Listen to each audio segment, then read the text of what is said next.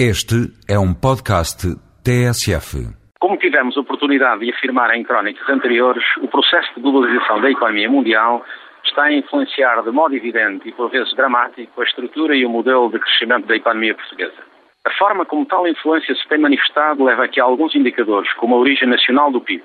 e a composição do comércio externo português, indiciem que o paradigma da nossa economia esteja em processo de transição. O tema da transição para um novo paradigma da economia portuguesa ocupou muitos políticos, técnicos e comentaristas nacionais, particularmente desde, desde os anos 90.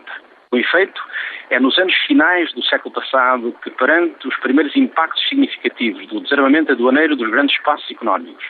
da presença cada vez mais forte das economias emergentes no contexto mundial, do aprofundamento da integração da Europa comunitária, da adoção da moeda única por parte da maioria dos países da União Europeia,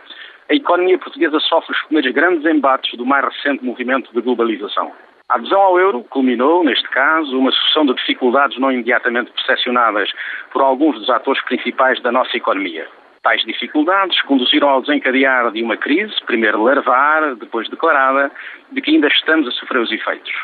Alguns dos que então se preocuparam com os problemas da competitividade da economia portuguesa perguntavam se era possível às nossas empresas ultrapassar, em tempo útil, a crise que afetou fortemente, designadamente a produção baseada na mão de obra barata e pouco qualificada. De facto, os sinais dessa crise eram significativos e passaram a ser visíveis não apenas nas estatísticas, mas mais imediatamente nas notícias que os média nos traziam do encerramento sistemático de empresas dos setores baseados na referida mão de obra, afetados em grande parte pelo fenómeno da deslocalização,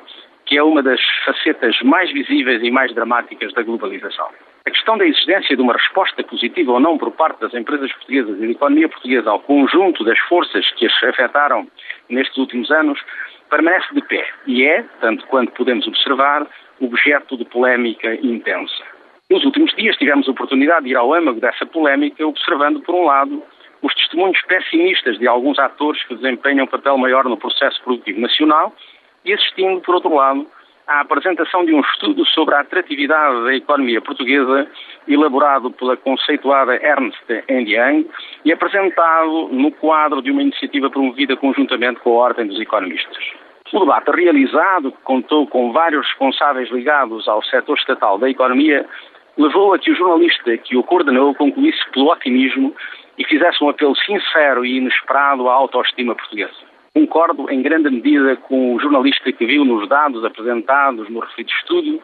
uma confiança grande dos investidores estrangeiros na economia portuguesa e que pensam, por exemplo, que a mão de obra portuguesa tem qualidade e não é cara. Simultaneamente, foi possível concluir, perante os dados que nos foram apresentados sobre a estrutura e a atividade da economia portuguesa, que o paradigma desta economia está de facto a mudar e que o peso das exportações com alta intensidade tecnológica na balança comercial é um fator, entre outros, que nos deve animar e ter, ter confiança no presente e esperança no futuro.